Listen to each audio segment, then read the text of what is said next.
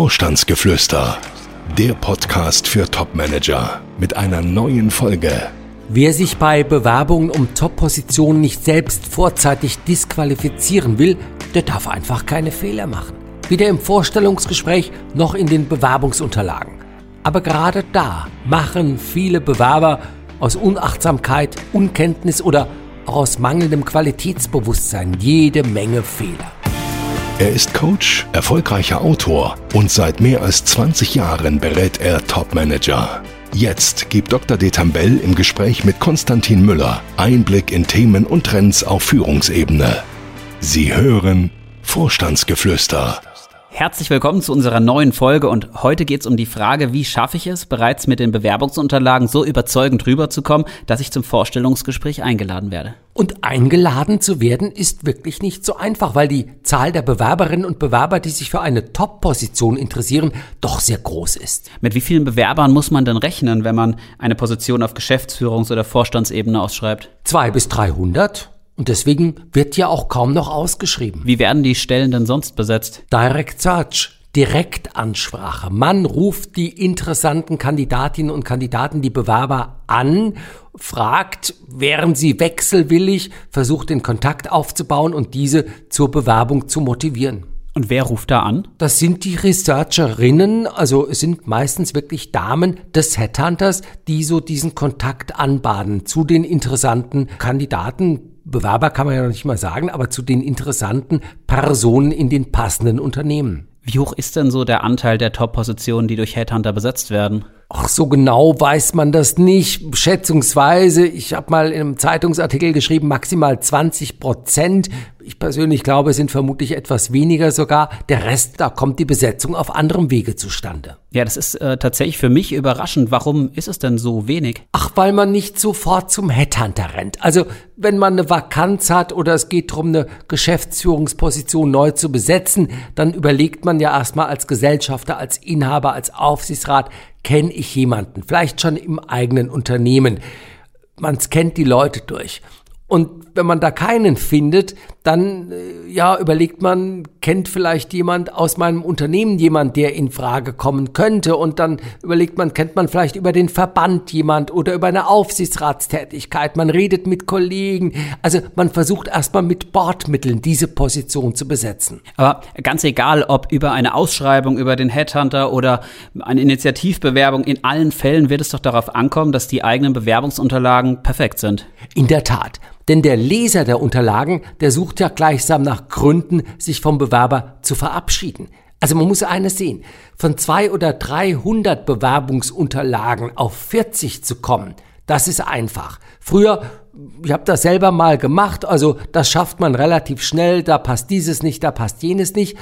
Heute zum Teil gibt es Software, die einem dabei hilft. Aber wenn man dann bei diesen 20, 30, 40 passenden Bewerbern angekommen ist, dann geht's ja los. Wen lädt man ein? Denn mehr als, ach Gott, sechs oder acht Personen lädt man ja nicht in der erste Vorstellungsgesprächsrunde ein. Und da wirklich, ja, man sucht nach, nach Kleinigkeiten. Man braucht irgendwelche Gründe, um sich von Bewerbern zu verabschieden. Das können Rechtschreibfehler sein, das kann ein Eselsohr im Papier sein. Also da ist einem nicht zu schade, man sucht händeringend wirklich nach, nach Gründen. Okay, also alles muss perfekt sein. Lass uns doch vielleicht die verschiedenen Bestandteile der Bewerbungsmappe einfach mal durchgehen und du sagst, was dir dazu einfällt, beziehungsweise wo vielleicht Fehler lauern. Das können wir gerne so machen. Also, als allererstes das Anschreiben. Wie lang darf das sein? Eine DIN A4-Seite.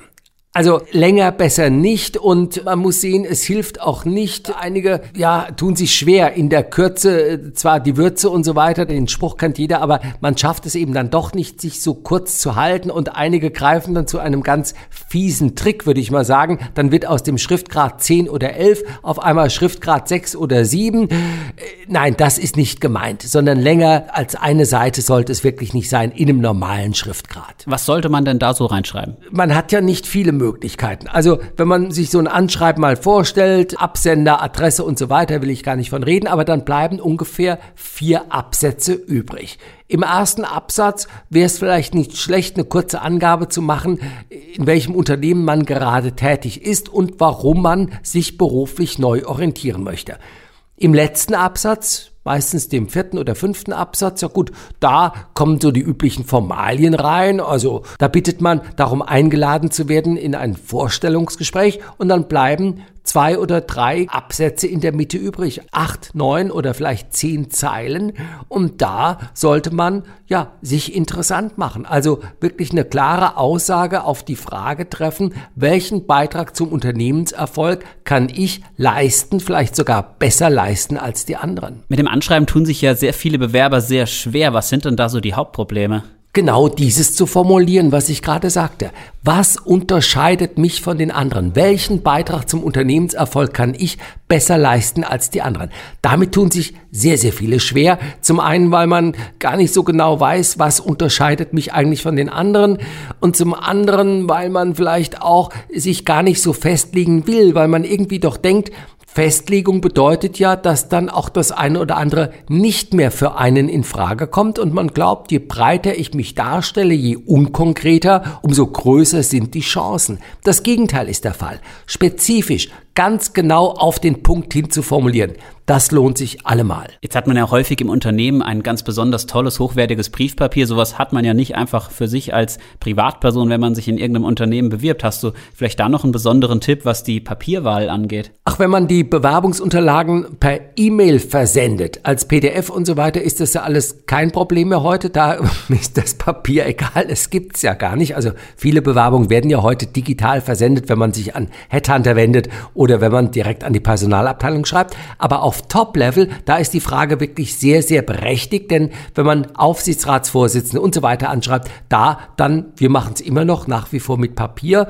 Und wie kommt man an gutes Papier? Über den Papierfachhandel. Also wirklich sich ein Papier zu kaufen, ähm, vielleicht auch mit einem Wasserzeichen drin. Also nicht dieses billige Kopierpapier für einen Drucker, was man in jedem Büromarkt stapelweise bekommt, sondern wirklich sich ein gutes Papier, das durchaus auch was kosten darf, das sich an Land zu ziehen, ist auch schon mal ein deutliches Signal, dass man ja ein gewisses Qualitätsbewusstsein hat. Ich habe gelesen, dass das Anschreiben sogar von einigen Unternehmen abgeschafft worden ist. Ja, man möchte damit sich selbst, aber auch dem Bewerber einen Gefallen tun. Nach dem Motto, wir wissen doch, lieber Bewerber, dass es dir so schwer fällt, das Anschreiben zu schreiben und da auch wir nicht immer denselben Kram lesen wollen, lass es doch einfach weg. Ja, es gibt Unternehmen, da verzichtet man drauf. Auf Top-Level glaube ich nicht, aber auf unteren Ebenen in der Tat werben Unternehmen damit, dass man darauf verzichten kann. Meine Empfehlung wäre immer, das Anschreiben als Möglichkeit zu nutzen, um sich wirklich ganz klar zu positionieren, um sich ganz klar abzuheben von allen anderen. Zu jeder Bewerbung gehört natürlich auch ein Lebenslauf. Wie lang darf der denn sein? Gut, beim Anschreiben ist es klar, nicht länger als eine Seite. Wir sprachen gerade darüber. Beim Lebenslauf gibt's diese Regel nicht. Es gibt die Vorstellung der Bewerber, dass ein Lebenslauf nicht länger als zwei oder drei Seiten sein sollte. Und diese Vorstellung ist auch in den meisten Fällen, das muss man sehen, richtig auf Top-Level nicht. Also da meine ich, kann ein Lebenslauf durchaus auch fünf oder sechs Seiten sein. Wenn wir für einen Kunden einen Lebenslauf erstellen, wir sind auch mal bei acht, neun oder auch bei zehn Seiten. Natürlich nicht ganz klein und nur Text und so weiter, sondern wir gehen großzügig mit Papier um und sorgen damit für eine gute Lesbarkeit. Auf vielen Lebensläufen sieht man ja vorne auch so eine Kurzzusammenfassung. Würdest du sowas empfehlen? Ja, aber nur dann, wenn man sich damit wirklich von den anderen abhebt. Wenn man da dasselbe Gesülze schreibt, was die anderen auch vorne drauf schreiben, dann weg damit. Also ich krieg Pickel, wenn ich da lese und das in jedem Anschreiben, dass eine unternehmerisch eingestellte Führungskraft erfahren in Konzernen und Mittelstand mit einer Hands-on-Mentalität gerne dem neuen Unternehmen hilft, Win-Win-Situationen herbeizuziehen und dass man auch loyal und motiviert und agil, das liest man jetzt auch seit einem Jahr, sich allen Problemen stellt. Schrecklich. Nein, in diesem Fall weg damit. Wenn man es aber schafft, in zwei oder drei Sätzen wirklich rüberzubringen, zu formulieren, auf den Punkt hin zu formulieren, welchen Beitrag zum Unternehmenserfolg man leisten kann, dann gerne vorne drauf auf den Lebenslauf. Warum nicht? Vor vielen Jahren habe ich in einem Bewerbungsratgeber auch mal gelesen, dass man so eine Seite 3 anfügen soll, was mich bewegt, was mich motiviert. Wenn man meinen Namen im Internet googelt und Seite 3 dazu addiert, stellt man fest, die Seite 3 muss weg. Das habe ich vor zehn Jahren schon mal gefordert. Damals gab es einen Shitstorm. Mittlerweile ist die Seite 3 auch wieder verschwunden. Also diese dritte Seite, das war mal ein Thema ähm, zu Zeiten, als auch keiner mehr die Anschreiben lesen wollte, weil immer derselbe Müll drin stand, immer dasselbe Gesülze und dann kamen dann irgendwelche Bewerbungsberater auf die Idee zu sagen, naja gut, dann muss eine dritte Seite her, die dann wirklich die Überschrift hatte, was mich motiviert, was sie über mich wissen wollten oder was ich ihnen immer schon mal sagen wollte. Damit wurde das Problem aber potenziert. Also man hatte nicht nur das übliche Gesülze im Anschreiben, sondern hatte dann auch nochmal in der dritten Seite auch genau denselben Mist, der bei anderen auch in der dritten Seite stand. Also das ist auch schon Gott sei Dank wieder weg.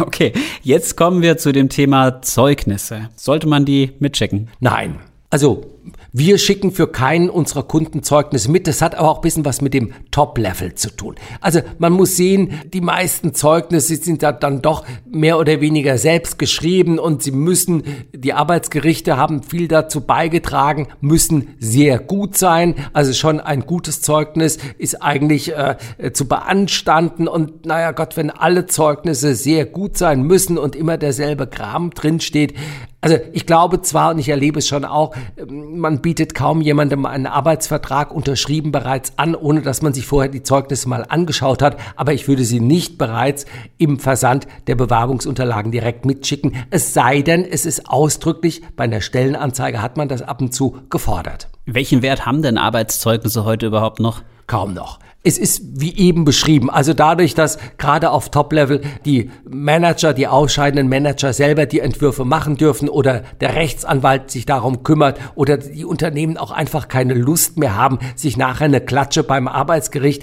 äh, äh, zu kassieren. Also sind die Zeugnisse heute alles, das ist auch so ein Einheitsbrei, sehr gut und ähm, 13 Mal äh, die Formulierung jederzeit und stets und immer da und so weiter. Also kaum noch einen Wert.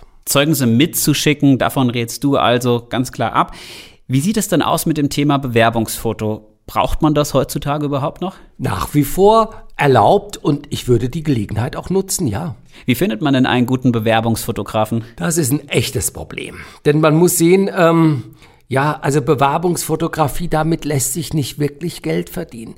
Also jeder von uns, der sich mal um ein Bewerbungsfoto bemüht hat und ich würde immer noch raten, zu einem Fotografen zu gehen und es nicht per Handycam irgendwie selbst aufzunehmen, ähm, der merkt, Bewerbungsfotografie, das ist nicht so das Riesenthema. Also das machen die wenigsten Fotografen wirklich gerne und äh, viele auch nicht gut. Warum gibt es denn so wenige gute Bewerbungsfotografen? Wird schlecht bezahlt. Also der Kunde, der Bewerber an und für sich ist ja nicht wirklich bereit dafür richtig Geld auszugeben. Ein Fehler aus meiner Sicht. Also wenn man selber mal überlegt, was kostet eine Handwerkerstunde. Also wenn meine Waschmaschine kaputt ist und ich lasse den Handwerker kommen, da ohne mit der Wimper zu zucken, zahlen wir dann 80 Euro und die Fahrtkosten kommen noch oben drauf. Wenn es darum geht, selbst ein Foto von sich machen zu lassen, da glaubt man, ach Gott, na ja, komm, 30 Euro, aber mehr darf es doch eigentlich nicht kosten. Ist doch verrückt. Nein, es gibt so wenig gute Bewerbungsfotografen, weil der Kunde nicht dafür bereit ist, ordentlich Geld auszugeben. Also durchaus auch eine Möglichkeit, sich von anderen zu differenzieren mit einem hochwertigen Foto. Unbedingt. Also es kann gar nicht teuer genug sein. Und wenn man 200, 300 Euro für ein Foto ausgibt und man schafft es nachher durch die eigene Bewerbungsunterlage, ja wirklich einen Top-Job an Land zu ziehen, der einem über die nächsten drei, vier Jahre zwei oder drei Millionen Euro aufs Konto spült, dann darf ich doch nicht beim Foto geizen. Und sollte man so ein Foto einkleben oder ausdrucken? Naja, wie gesagt, wenn man es per PDF versendet, stellt sich die Frage nicht. Ansonsten ich habe jahrelang propagiert, einkleben ist besser als ausdrucken. Das war zu Zeiten, als die äh, Druckerqualität bei Farbdruckern, selbst wenn sie teuer waren, nicht besonders gut war. Mittlerweile ist die Qualität in den hochwertigen Druckern wirklich gut. Also wenn man das sicherstellen kann, eine 1A-Qualität im Ausdruck, kann man das gerne machen. Hat man da aber selbst Zweifel oder ist der Drucker, den man zu Hause benutzt, nicht so ganz toll, würde es eher einkleben. Und du hast ja vor ein paar Wochen schon mal berichtet, eine Alternative zum Foto ist ein Film. Ja, also ich persönlich glaube, dass das Bewerbungsfoto oder überhaupt das Foto ist ein, ein, ein Relikt äh, aus dem letzten Jahrhundert. Ähm, Bewegtbild ersetzt immer mehr das Foto. Und das, was ein Foto nicht schafft, nämlich wirklich in wenigen Sekunden sehr sympathisch, sehr lebendig rüberzukommen, das schafft ein Bewerbungsfilm. Und ähm, wir erstellen für immer mehr unserer Kunden solche Filme, Manager-Porträtfilme heißt das bei uns, eine Minute lang, nicht länger. Da wird wirklich auf den Punkt hin von unserem Kunden formuliert, wofür er sein Geld wert ist. Und das kommt an. Wir merken es an den Klickzahlen. Du hast ja jetzt schon häufiger das PDF-Dokument angesprochen, also Bewerbung per PDF. Wie bewirbt man sich dann am besten? Per E-Mail oder per Post? Naja, bei ausgeschriebenen Stellen sicherlich per E-Mail. Da steht auch meistens dabei, dass man eigentlich dazu aufgefordert wird, sich digital, sich per E-Mail zu bewerben. Aber wenn man sich zum Beispiel initiativ bewirbt, wenn man wirklich Aufsichtsräte, Gesellschafter, Inhaberfamilien angeht, ich würde immer die Papierversion wählen, weil sie einfach hochwertiger ist, weil man damit auch sich ganz klar von den ja klassischen E-Mail-Bewerbungen auch absetzt. So, und damit hätten wir unser heutiges Thema, glaube ich, auch umfassend geklärt. Fast. Denn eines will ich dann doch noch sagen. Man kann die Bewerbungsmappe noch so perfekt gestalten. Wenn man dann nicht passt oder die Position aktuell gar nicht zu besetzen ist, dann helfen auch wirklich die besten Bewerbungsunterlagen nichts. Das stimmt. Und Sie wissen ja, Sie können uns Fragen stellen an podcast.vogel-detambell.de. Fragen an Dr. Detambell. Und heute hat uns eine Frage erreicht. Sie stammt von Stefan, er ist 39 Jahre alt aus Fürth. Und er fragt, sollte man Referenzschreibenden auch mitschicken? Nein, also wenn nach Referenzen gefragt wird, und das passiert immer mal wieder im Bewerbungsverfahren, dann wünscht man sich eher, äh, ja, jemand, mit dem man mal telefonieren kann, mit dem man sich persönlich austauschen kann. Aber diese Referenzschreiben, die im Grunde ähnliches Zeug enthalten wie diese Arbeitszeugnisse, die auch keiner lesen will, ich würde sie weder mitsenden noch wirklich erstellen lassen. Da ist es dann hilfreicher, wirklich die Personen zu benennen, mit denen sich mal jemand austauschen kann und zwar dann gegebenenfalls mündlich. Also lieber Referenzkontakte als Referenz schreiben. Genau. So, und nächste Woche, da haben wir ja nicht nur unsere 30. Folge von Vorstandsgeflüster, Ui. sondern nächste Woche gibt es auch eine ganz besondere Folge.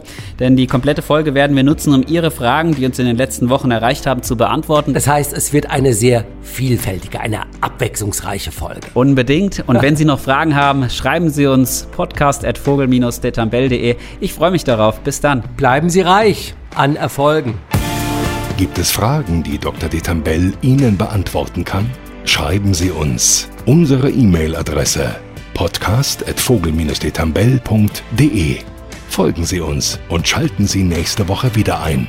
Vorstandsgeflüster